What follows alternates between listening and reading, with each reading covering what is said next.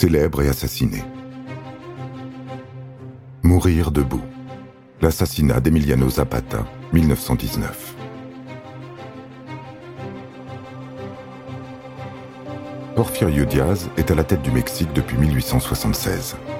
Il a permis au pays de se moderniser et de s'enrichir, mais au prix d'une augmentation des inégalités et d'un mode de gouvernement dictatorial et répressif.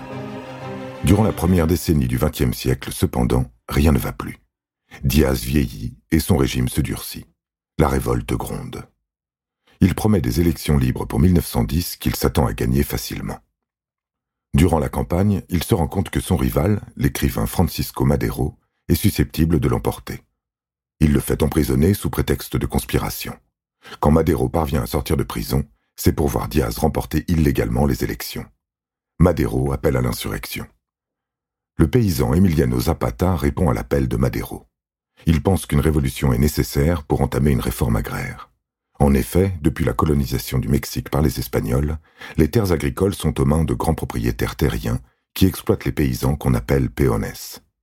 L'indépendance n'a rien changé, au contraire. Bien de petits agriculteurs, et en particulier ceux des peuples autochtones, ont perdu leurs terres. 70% des terres agricoles appartiennent à des sociétés étrangères ou à la classe supérieure mexicaine. En à peine six mois, les révolutionnaires prennent Ciudad Juárez puis Mexico. Porfirio Diaz se réfugie en France, tandis que Madero accède au pouvoir. Mais il ne parvient pas à concilier les opposants.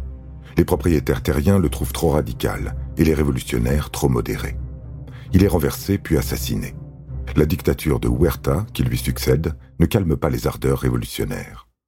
Au contraire, Zapata prend la tête du mouvement et une ampleur nationale suite à la publication du plan d'Ayala.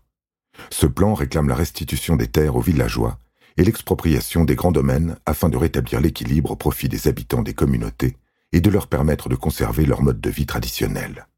Vêtus de chemises et de pantalons blancs, les zapatistes entrent dans les haciendas défendues par leurs propriétaires en criant Tierra y libertad.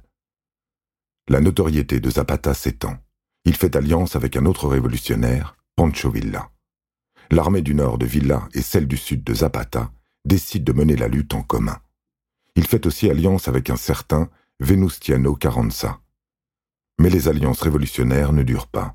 Devenu président, Carranza est accusé par Zapata d'avoir profité de la lutte pour son propre compte et celui de ses amis, puis d'avoir partagé le butin, les richesses, pour réaliser des affaires, des banquets, des fêtes somptueuses, des bacchanales ou des orgies. Le président Carranza n'apprécie pas et décide de faire assassiner son ancien allié. En avril 1919, le colonel Jesus Guarardo, de l'armée régulière, laisse entendre à Zapata qu'un compromis est possible. Il lui fait croire qu'il a déserté et qu'il souhaite rallier la révolution en apportant canons et munitions. Rendez-vous est pris. À peine arrivé à l'hacienda de San Juan Chinameca, Zapata est criblé de balles et s'effondre. La mort de Zapata signe la mort de la révolution mexicaine. Aujourd'hui, l'armée zapatiste de libération nationale est basée au Chiapas, dans le sud du pays. Elle lutte de façon non violente pour la protection et la promotion des droits des populations indigènes, mais aussi de toutes les minorités du pays.